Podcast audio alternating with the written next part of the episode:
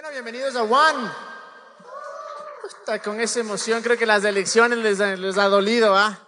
Bueno, bienvenidos, en verdad, qué chévere verles. Quiero aclarar una cosa, hoy nos demoramos un poquito en empezar, fue a propósito porque nos cuentan que en verdad está la ciudad colapsada, entonces queríamos dar un poquito más de tiempo para que la gente eh, llegue. Pero bueno, en verdad que qué bueno verles, qué bueno que hayan venido. Sé que eh, muchos tal vez no van a poder llegar, otros tal vez están afuera en las calles. Y justo vamos a hablar ahora de aquí y ahora, que como ustedes saben, es una, es una como serie, es, es, una prédica, un mensaje que es de vez en cuando, que es justo lo que sucede en el momento. Y, y quiero hablar ahora con respecto a lo que estamos viviendo. Yo creo que, que todos, obviamente, de cierta manera hemos sido afectados de esto. Y, creo que como para aquellos que creemos en Jesús, no, nos, no podemos hacernos indiferentes a, a lo que está eh, sucediendo. Y me parece a veces un poco chistoso cómo la gente, cómo los creyentes muchas veces piensan que porque es el gobierno yo no puedo decir nada o no me tengo que meter en temas políticos. Y voy a hacer ahora tratar de ser lo más imparcial posible. En verdad, yo tengo una postura bastante definida. No voy a hablar de política, voy a hablar en, verdad de, nuestra reacción y de cómo deberíamos nosotros actuar bajo a alguien que obviamente es a quien seguimos, que es Jesús. Entonces, Quiero, quiero decirles una cosa. Está bien que tengamos nuestra postura política, está bien que seamos apasionados. Yo hablé eso hace un mes en las elecciones pasadas. Está muy bien. Pero lo que no estoy de acuerdo es que tomemos esta excusa de la política para acabarnos, para dividirnos, para insultarnos. Porque yo creo que eso es justo lo que lo contrario de lo que deberíamos hacer como creyentes. Estoy de acuerdo que si alguno dice, mira, a mí me parece, brother, que hubo fraude, yo creo que tengo que estar en las calles, anda. Pero si vamos a protestar, vean, en verdad yo creo que deberíamos portarnos como creyentes, deberíamos portarnos, hacer la diferencia. No es que, vayamos nosotros a ser los primeros de lanzar piedras, moreno y juez. No, obviamente que no. Debemos eh, eh, ir, si es, que está, si es que tú sientes, si esta es tu convicción, creo que, que deberíamos incluso cuando vayamos, pero más que nada de una manera completamente pacífica. Hay un versículo que yo dije la vez pasada, que está en Romanos 12, 1, 7, 17, perdón, y dice esto. Dice, no paguen a nadie mal por mal. Procuren hacer lo bueno delante de, todos. Si es posible y en cuanto dependa de ustedes, vivan en paz con todos. Si es posible y cuanto dependa de ustedes, vivan en paz con todos. Si está en nuestras manos mantener esta paz, seamos nosotros los que llevamos esta paz. No seamos nosotros los primeritos en lanzar los piedrazos, en insultar y yo sé que si uno va a, las protestas, obviamente va a escuchar miles de malas palabras, insultos, difamaciones, pero no caigamos en eso. Seamos un poco diferentes. Y, muchos de estas, de, estas, de, este, en este momento, en este tiempo, es cuando, claro, todo el mundo está hablando de un cambio y, comienzan a salir, ¿no? Las, las diferentes teologías, las diferentes doctrinas, lo que la gente piensa. Y por ahí leía una persona que decía, esto es el castigo de Dios para Ecuador. Otro decía, Dios al fin se acordó de Ecuador. Dios se acordó de Ecuador hace dos mil años cuando mandó a Jesús, punto. Y la otra cosa que la gente piensa es que, claro, es que es Dios el que puso ahí para enseñarnos algo. Y quiero aclarar una cosa. Vivimos en una etapa o, una era en, el mundo donde la gente vota.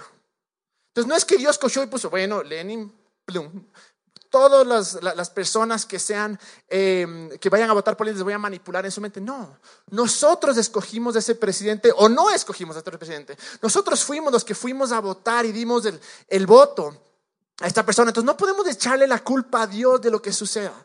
Y es lo que quiero que quede bien claro, porque muchas veces decimos, no, como Dios mandó y Él le puso, entonces yo no puedo decir una cosa. Y si vemos en verdad el ejemplo de Jesús, Jesús les dijo sus cuatro verdades al gobierno en esa época. Les, dijo, pero su vida no era enfocada en decirle sus cuatro verdades. Su vida enfocada a servir a los demás, amar a los demás. Aun cuando se encontró en una época donde tenía que decirle las cosas, no dejó que esa sea su vida, que ese sea su ministerio, sino que se enfocó en qué puedo hacer yo para cambiar, qué puedo hacer yo para que, para que, para que sea mejor.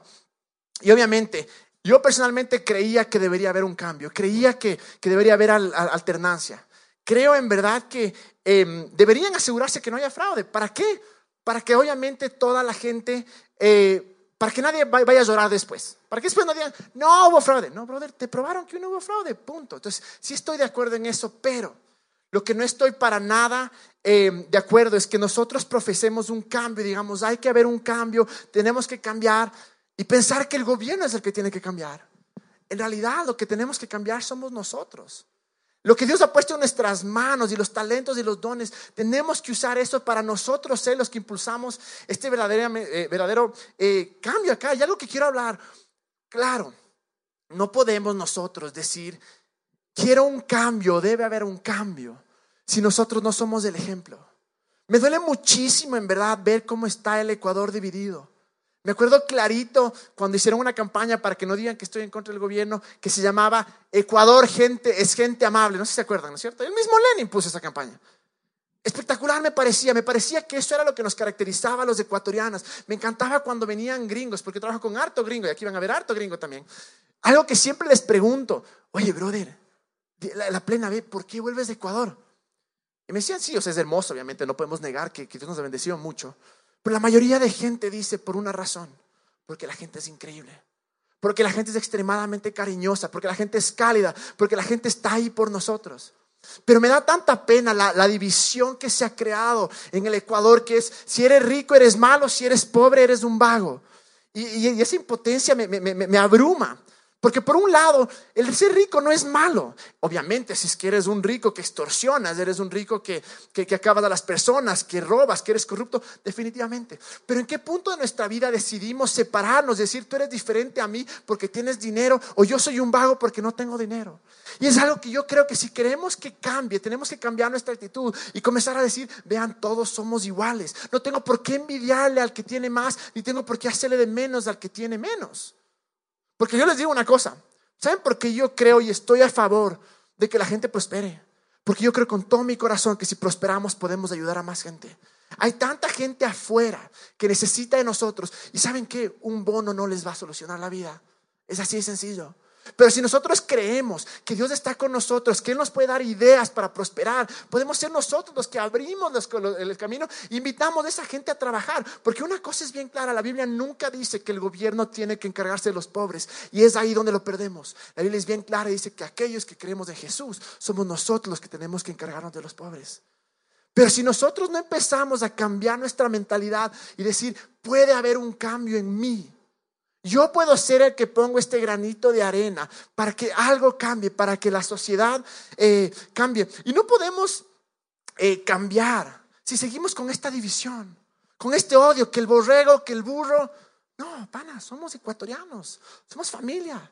Hay una razón por los por la cual los que votaron por Lenin piensan que es la mejor opción. Y al mismo tiempo hay una razón por la cual los que votaron por Lazo piensan que es la mejor opción. No vivimos en sus pies, no vivimos, no hemos pasado por sus experiencias, no venimos de su trasfondo y es difícil entender. Es difícil a veces, yo sé. Pero es ahí, si es que hablamos tanto de tolerancia y de amor, es ahí cuando tenemos que decir, brother, no importa lo que tú creas, algo nos une. Y en eso tenemos que realmente enfocarnos. Y esa es la actitud y el cambio que tenemos que, comenzar a ver en nosotros. No podemos querer que haya un cambio cuando nos damos por vencidos. Me da tanta pena muchas veces escuchar, ya somos Venezuela, ya somos Venezuela, estamos jodidos. Ni siquiera pasa nada y hemos botado la toalla. ¿Saben qué? Al final, el lunes todos nos levantamos. En nuestras manos todavía está dar un paso más allá y decir, yo creo que nadie aquí puede decir, qué hermoso, nos encanta la situación de Venezuela. Estoy de acuerdo, pero también hay mucho más que no sabemos. Pero mis manos, en vez de decir y bajarme los brazos y decir, no, a la miércoles del gobierno, ojalá que falle, porque es algo, es una actitud pésima también, decir, ojalá que falle, que todos, muchos, no todos, pero muchos de los que votamos por el cambio hemos pensado esto, ojalá que falle ese desgraciado para que ahí los que votaron los borregos sientan Pensamos así, pero una pésima actitud, porque quiero decir, o sea, ¿por qué deseamos el mal a alguien? Digamos, no, ve, no ganó el que creíamos que era conveniente para el país, asumiendo obviamente que no hubo fraude y que Lenin se queda como presidente. Poder decir, le deseo lo mejor. Deseo que en verdad cambie este país. Deseo estar equivocado. Porque a veces nuestro deseo de estar en lo correcto es más grande que cualquier circunstancia. Entonces, prefiero yo sentirme que estoy en lo correcto y poder decirle, ahí está, por votar por el Lenin, en vez de decir, brother, qué bueno, mejoró el país. Y esa es la actitud que le estoy. Y sé que es difícil, sé que, que muchas veces eh, es duro, pero empieza el cambio por nosotros. ¿Qué hacemos en el trabajo cuando hacemos el, eh, entramos a tiempo? Los clips, los desferos, nos llevamos como es de trabajo para mi casa nomás. O decimos, bueno, sí, más tarde hago y nunca hacemos. Todo ese tipo de cosas en verdad va a influir el cambio. Estoy seguro que no importa cuánta gente vaya a la calle o cuánta gente eh, tenga su confianza en, los, en los políticos si nosotros no cambiamos, si la viveza criolla no cambia, porque claro, me encuentro un teléfono en, el, en, un iPhone, me encuentro a veces en el, en el teléfono, en el, en el, piso, y muchas veces la primera reacción es, le apago. O les lleva que le cambien el chip y todo. Qué hermoso sería vivir en un país donde si, si, si dejo 100 dólares botados ahí, me llaman y dicen, oye, alguien dejó 100 dólares, dejemos aquí hasta que reclamen o un teléfono desesperado, llamar y buscar a, la persona, al dueño para poder entregarle. Yo creo que ese va a ser el verdadero cambio. Y no podemos dejar que la influencia de arriba o de gobierno o, de los candidatos, sea de la oposición o sea del oficialismo, que nos metan esta cizaña, que nos metan este, este envenenamiento y nosotros aceptarlo y decir, sí, si él dice así es. Es lo peor que puede pasar. Porque nosotros comenzamos a jugar con una línea muy delgada y en vez de decir, bueno, yo soy parte del cambio, es muy fácil decir que todo el mundo está en el problema, pero yo no puedo hacer nada. Es hora, creo que, dejar la, decisión de lado y no solo eso. Gane quien gane a la final, yo creo que todos tenemos una responsabilidad de orar por el presidente, por los gobernantes, nos guste o no nos guste. Porque es ahí cuando pueden decir, Dios, toca su corazón, Dios guíale. Porque tal vez para nosotros no va a ser tan, tan afectado como para una persona que tiene nada de recursos. Tal vez para ellos va a ser mucho más. Y yo creo que nosotros somos llamados para ser la voz de aquellos que no tienen voz. Y tal vez sí, no estamos en el gobierno, tal vez no podemos cambiar las cosas de arriba. Y tal vez es frustrante, yo entiendo que para muchos es frustrante esto. Y, y después de tantos años, para otros, claro, están súper felices. Está bien porque cada uno tiene su perspectiva. Pero lo que no podemos dejar pasar es que digamos, depende de ellos. Solo depende de ellos y yo no tengo nada, nada que ver. Miren lo que dice en 1 Timoteo 2, 1 y 2. Dice, así que recomiendo ante todo que se hagan plegarias, oraciones, súplicas y acciones de gracias por todos, especialmente por los gobernantes y por todas las autoridades, para que tengamos paz y tranquilidad y llevemos una vida piadosa y digna cada vez que yo leo la Biblia me trato de poner en los zapatos de la persona que escribió. Entonces Pablo le manda a Timoteo y le dice, brother, me han sacado a la madre. Donde quiera que voy me persiguen. Es más, unos desgraciados conmigo porque simplemente digo la verdad. Y aún así, pone de nuevo al uno, Juanfer, porfa. Mira lo que te dice, te dice, así que recomiendo ante todo que se hagan plegarias, oraciones, súplicas y acciones de gracias por todos especialmente por los gobernantes y por todas las autoridades, para que tengamos paz y tranquilidad y llevemos una vida piadosa y digna. Yo sé ya, es duro a veces, pero se gane quien gane. En vez de votar la pelotita y decir, no, se fregaron, ustedes votaron por él. Igual, ¿qué pasa si el día de mañana prueban que es fraude y gana el, el lazo? No tengamos la, actitud de que no, ahí está el banquero, otro feriado bancario. Se fregaron toditos. Ahí vas a ver, sacarás la plata del, colchón. No, del banco para poner en el colchón. No es cierto. ¿Qué pasa si en verdad nosotros decimos, ya está? está o sea, obviamente, ya les digo, una vez más, quiero ser bien claro. Si alguno dice, brother, eh, todavía no creo, anda, haz a las calles, pacífico, obviamente que sí. Pero en el momento que ya se declare y no haya nada que hacer, cualquiera de los dos que gane, nuestra actitud debería cambiar y decir, no, yo puedo hacer algo, puedo cambiar lo que está en mis manos, pero al mismo tiempo puedo orar por ellos. Puedo orar por luz, puedo orar por claridad, para que sean honestos, para que, para que no sean corruptos, para que en verdad se encarguen de, de quien tienen que encargarse, para que sus leyes sean unas leyes de libertad, no unas leyes de represión. Pero ¿qué sucede si es que, claro, porque a veces suena como que es, es, un panorama muy bonito, ¿no? muy lindo. Claro, le acepto al otro presidente y, y, todo va a estar bien. No, tal vez no. Y esa es justo la segunda parte que me quiero enfocar. ¿Qué pasa si lo que tienes en tus manos tratas de cambiar y haces lo mejor de ti? ¿Qué pasa si es que oras por los gobernantes y, tu actitud ha cambiado? Pero en realidad, brother, es una friega. En realidad llegamos a un punto donde el país quiebra, donde el país es completamente inseguro, cualquiera que haya ganado. Es ahí donde aquellos que creemos en Jesús, y entiendo que muchos de los se ven acá todavía están debatiendo, brother, Jesús será, no será. Eh, otros dicen, yo creía, pero ya no creo. Pero quiero animales. Para aquellos que creemos y para aquellos que, que les damos siempre la invitación de que crean en Jesús, tenemos una esperanza. Tenemos algo mucho, mucho más allá de lo que vemos con nuestros ojos. Y, aun cuando llegara a ser eh, cualquiera de, los dos el peor presidente, tenemos una salida. Y es lo que quiero leer aquí en Hebreos 6, 17, 19. Es aquí donde quiero que todos nos enfoquemos. Seas partidario de Lenin o seas partidario de Lazo. Cualquiera de los dos. Dios también se comprometió mediante un juramento para que los que recibieran las promesas pudieran estar totalmente seguros de que Él jamás cambiará de parecer. Acuérdense esto, no está escribiendo el carácter de Dios, Él jamás cambiará de parecer. Así que Dios ha hecho ambas cosas, la promesa y el juramento. Estas dos cosas no pueden cambiar porque es imposible que Dios mienta. Es imposible que Dios mienta. Por lo tanto, los que hemos acudido a Él en busca de refugio, podemos estar bien confiados, aferrándonos a la esperanza que está delante de nosotros. Esta esperanza es un ancla firme y confiable para el alma. Esto es todo lo que me quiero enfocar en esta noche.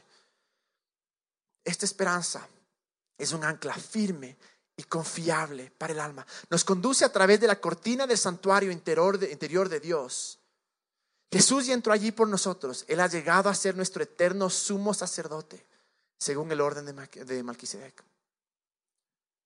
Al leer esa parte, donde habla del el, ancla de nuestra alma, es evidente que todos necesitamos un ancla para nuestra alma. Nuestro alma tiene que estar anclado a algo, en algún lugar tiene que encontrar esperanza. Obviamente el, lo que el alma en verdad es nuestros sentimientos, nuestras emociones, eh, nuestra mente, nuestra voluntad. Algunos dicen incluso que podría, en la Biblia se lo refiere como hasta el corazón, lo que pensamos de nuestro corazón. Pero si tú eres humano, probablemente tienes la tendencia de que todos estos pensamientos o tu alma a veces es así. Y mira, a veces se cae, a veces se levanta, a veces se va para un lado, a veces para el otro. Y es justo lo que nos está hablando acá. Nos está hablando de un ancla de estabilidad, porque el ancla lo que hace es que te previene, que, previene de que te hundas y te previene que te vayas a donde no tienes que irte. Y es una metáfora tan espectacular porque si somos honestos, ¿en dónde está nuestra esperanza?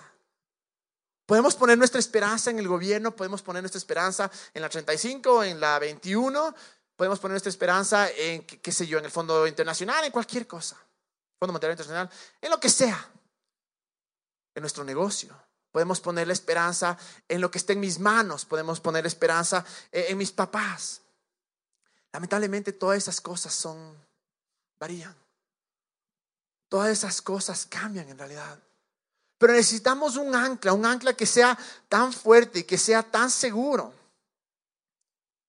que nos mantenga firmes que nos mantenga estables a pesar de las circunstancias. Y lo interesante de esta carta de Hebreos es que fue escrita en una época que los, los judíos se estaban convirtiendo al cristianismo y llegó un punto en el que había tanta división, probablemente vivas de la calle y te apedreaban, eh, se perdieron relaciones, se perdieron amigos y claro, llegan los, los, los hebreos y dicen, hijo de madre, vale la pena siquiera seguir esto. Vale la pena seguir a Jesús. Tal vez puedo, puedo mezclar a Jesús con algo más. Tal vez, tal vez eh, no, no, no era la razón. Tal vez me desvío un poco del camino. Y en este momento de dolor, de sufrimiento, cuando les decían, brother, que nos han dicho muchos, ah, negaste tu tradición o te lavaron el cerebro, probablemente los manes pasaban por lo mismo. Pero esta carta es justo en, eso, en ese momento para decirle, brother, no te des por vencido. No te des por vencido, Jesús es suficiente. Y si tú lees la carta de Hebreos es impresionante porque es todo Jesús y nada más, Jesús y Jesús y Jesús y más Jesús y un poco más de Jesús y aumentale Jesús a eso. Y eso es lo que quiero enfocarme, porque muchos estamos tal vez en este punto en el que decimos, hijo de madre, estamos fregados. O tal vez muchos estamos tan esperanzados porque decimos, ahora sí va a terminar eh, todo lo que, lo que empezó hace 10 años, va a ser espectacular. Y de repente vienen y plum. No digo que vaya a ser, en verdad deseo lo mejor para todos nosotros. Pero ¿qué sucede si el día de mañana eso también fracasa? ¿Dónde va a estar nuestra ancla? ¿Dónde va a estar nuestros ojos? Y sé que mucha gente dice, eh, aquí no se puede prosperar, me quiero ir del país. No tengo nada en contra de eso, en verdad no, porque yo creo que cualquier persona es libre de hacer y si se presenta una oportunidad en el exterior y dices, ve, he soñado viajar, quiero ir para allá, no tengo nada absolutamente en contra de eso. Pero mientras estamos acá, hasta que salga esa oportunidad o hasta que, o tal vez nunca sale, ¿qué tal si nosotros somos aquellos que nos anclamos a algo que nos mantiene firmes?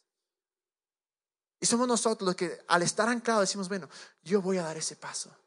Yo voy a hacer que lo que tengo en mis manos em, sea mejor. Todos necesitamos un ancla. Pero la pregunta es, ¿cuál es el ancla? ¿Qué es lo que mantiene nuestros pensamientos? ¿Qué es lo que mantiene nuestras emociones? ¿Qué es lo que nos lleva día a día? ¿O qué es lo que... Porque obviamente nuestros pensamientos son influenciados por algo. Muchas veces son por temor, a veces es por esperanza. Porque en verdad lo que es la esperanza, yo, yo muchas veces digo que para mí la esperanza es como eh, imaginación positiva. ¿A qué me refiero? A que crees que va a estar bien. Crees que al final de cuentas, aún si es que todo se friega, igual tienes una esperanza que es Jesús. Aún tienes un ancla que está ahí porque Jesús nunca dijo, brother, dame tu vida y la vida va a ser la más fácil de todos. Para nada. Me encantaría, me fascinaría decir, brother, entrégale tu vida a Jesús y olvídate los problemas, vas a ser millonario, vas a ser sano, vas a encontrar la mujer de tu vida, vas a tener la casa. Me encantaría. y, creo que Dios puede hacer todo eso, obviamente. Creo que es el deseo de Dios hacer todo eso. Pero Jesús dijo, van a encontrar tribulaciones. Se va a poner fregada la cosa. Pero yo he vencido al mundo. Pero si dejas que yo se el ancla, yo te voy a mantener en este tiempo duro al, ser sinceros, porque algo que, algo que me fascina de Dios es que si con alguien tenemos que ser sinceros es con Dios. Con alguien podemos ser sinceros es con Dios. Porque a pesar de que Él conoce todas nuestras fallas, todos nuestros errores, todos nuestros pensamientos, todas nuestras dudas, a pesar de eso, Él nos ama y cree todavía en nosotros. Sabe el potencial que tenemos. Y no ha renunciado y dicho, este ya no tiene solución. No. Pero, ¿cuál es el ancla? Y si tal vez dices, brother, ve, yo no creo en Jesús. Bueno, entonces encuentra un ancla que haya muerto por ti, que te ame, que sea incondicional, que esté siempre para ti, que te conozca, que te conozca. De salvo tiempo, no va a haber. Solo hay un ancla como esa, que es Jesús. La una única ancla que nos va a mantener en estos tiempos duros. Y podemos ver a través de la Biblia, vez tras vez, que la gente prosperó incluso. Y cuando hablo prosperar no me hablo solo de dinero, yo creo que eso eh, definitivamente no es lo primero. De nada te sirve ser millonario si es que estás enfermo y no tienes familia con quien compartir. Cuando hablo de prosperar, hablo en todas las áreas de nuestra vida, como habla en Juan. Pero, ¿qué pasa? Cuando vemos estas historias en la Biblia de gente que estaba en contra de toda adversidad, que cualquiera de nosotros hubiera botado la toalla y dicho, uff, ya jodidos, ya me voy a otro país. Estoy fregado. Pero aún en los momentos más difíciles, Dios hizo algo espectacular. Dios hizo algo grande.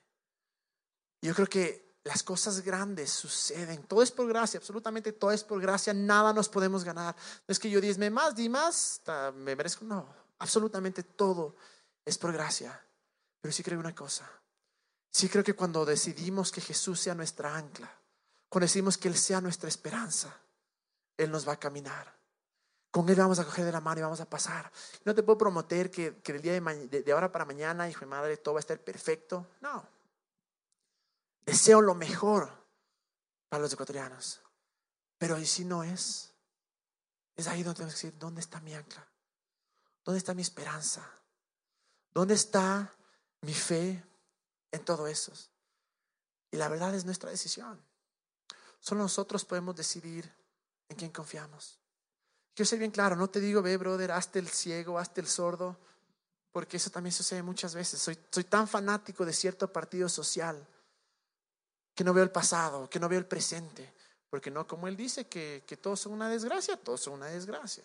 Eso sucede. No estoy diciendo eso. No estoy diciendo, brother, cambia tu tendencia política, cambia tu creencia. No, yo creo que todos somos libres de creer como queramos. Y puedes defender la verdad las dos partes.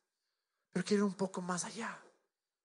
Quiero un poco más allá y dejar todo esto de lado y decir, aun cuando tal vez se venga duro, ojalá que se venga excelente, pero aún si es que si es que de la noche a la mañana o en unos años nos encontramos en una situación que es complicada, gane quien gane, podemos tener un ancla.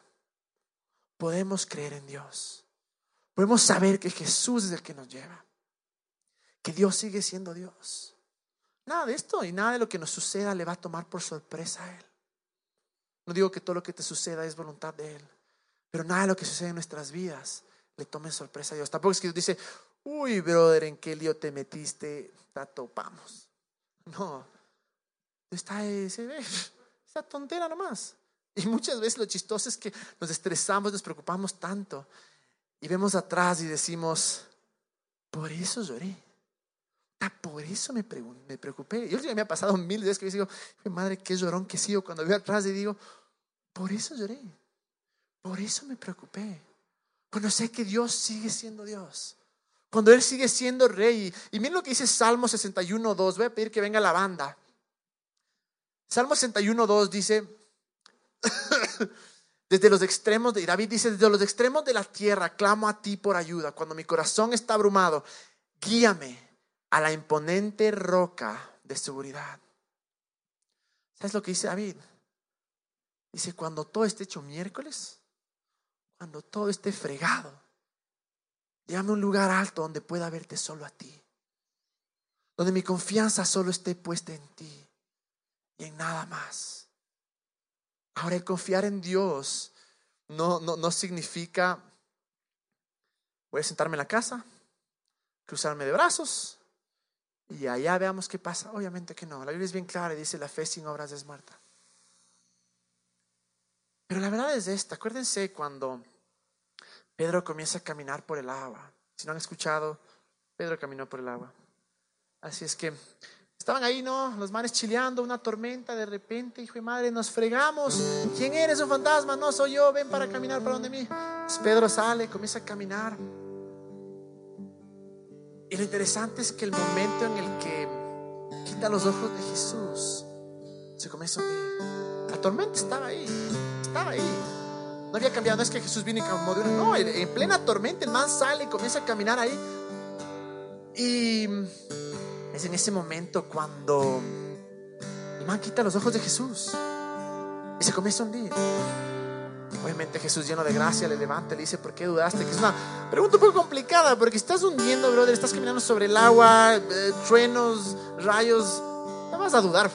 O sea, seamos honestos, ¿cuál va a ser el macho que dice, ah, en el agua, perfecto? No, o sea, obviamente el más se preocupó cariño, con gracia les lleva a la barca. Hay una versión me fascina que dice, e inmediatamente llegaron a la orilla. Y a veces pasa eso. La metáfora ahí creo yo no es que inmediatamente las cosas cambian. Pero vamos a ver atrás y decir, cuando estoy de tu mano, aún los problemas más grandes pasaron así. Tú estuviste conmigo. Estuviste conmigo a toda hora.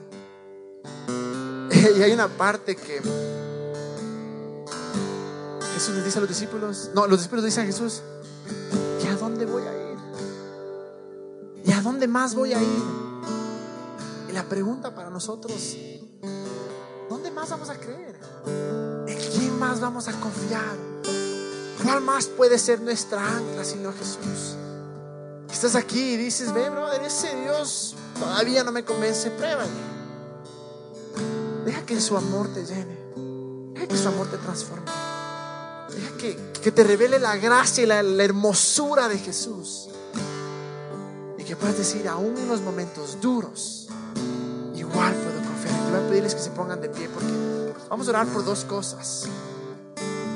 La primera quiero orar por esperanza. Porque dejemos que Jesús sea nuestra ancla. Porque dejemos, lleguemos a este punto que somos inamovibles aún por las circunstancias, aún por las cosas difíciles que vayan a pasar, aún por los momentos duros o las desilusiones. Que en verdad nuestra esperanza no esté en este o en cualquier gobierno. No digo ser rebelde, ya te digo, oremos, bendigamos, pero que nuestra esperanza esté en alguien, quiero también orar por la segunda. Quiero orar por nuestros futuros gobernantes. Ya tenemos asamblea, tenemos parlamento andino. Quiero orar por ellos. Para que en verdad Dios les ilumine. Voy a pedir que cierren sus ojos. Dios te damos gracias porque eres bueno. Gracias Dios porque eres todopoderoso y porque tú sigues siendo Dios y sigues siendo Rey. Señor, oramos Dios.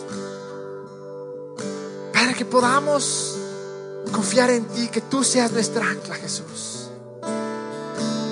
Ayúdanos, Señor, a poner nuestros ojos en ti sabiendo que tú sigues siendo Dios, que tú eres el que nos mantienes firme, que eres tú el que coges nuestras manos y caminas con nosotros, Dios. Padre, sin importar el gobierno que esté, sin importar la situación que esté ahora en el futuro, enséñanos, Jesús, a siempre poner nuestros ojos en ti. Y oro por aquellos, Señor, que, que están deprimidos o devastados o, o sin esperanza. Yo oro, Señor, que seas tú llenando de esperanza, Dios. Que seas tú llenando de, esa esperanza que solo puede venir de ti, Dios. A saber que tú sigues siendo Dios y que nuestra vida sigue en tus manos, Jesús. Enséñanos, Dios, a confiar en ti. Enséñanos, Señor, a ser mejores personas, incluso ayúdanos a ser esos ciudadanos que pueden traer un cambio al Ecuador. Ayúdanos a ser esos ciudadanos que podemos ir y ayudar a los pobres y podemos hacer que este sea un mejor país. Y ayúdanos, Señor, a ser atrevidos también y poder, cuando la gente nos vea que estamos tranquilos, poder decir, es porque estoy bien anclado, porque estoy anclado en Jesús. Te doy gracias por la esperanza, Señor. Oramos, Dios, por nuestros futuros gobernantes, sea quien sea que a la final vaya a ocupar ese puesto. Dios, rodéalos de gente que te conozca. Oramos por sabiduría divina, Señor. Oramos para que tú toques sus corazones, Señor, para que puedan tener compasión, Señor, de los ecuatorianos, Dios. Oramos, Señor Jesús, que no sean guiados por la corrupción, pero que sean guiados con amor, Dios. Dios, que tú los bendigas y los protejas. Que ninguna arma forjada en contra de ellos prospere, Dios. Pero más que nada, Jesús, oramos para que te conozcan, Dios. Para que tú también seas el ancla donde ellos. En el nombre de Jesús, Señor. Amén. Esta parte, la de la parte de la oración, es la parte más importante. Y digo vez tras vez. Porque todo lo que hemos escuchado es ahora cuando puedo decir, Dios, eres tú y no soy yo. Jesús, tú eres más grande que mí. Jesús, te entrego todo lo que soy. Si tienes si sientes libertad de levantar las manos, de hacer lo que sea, pero solo te pido una cosa. No pienses en, en, hijo de madre, nos fregamos. Mañana me voy de, para paralizar o ya nos quieren robar. No, este momento, solo enfoquémonos en una cosa, en nuestra ancla, en Jesús. En Jesús que es todopoderoso y el único que nos puede dar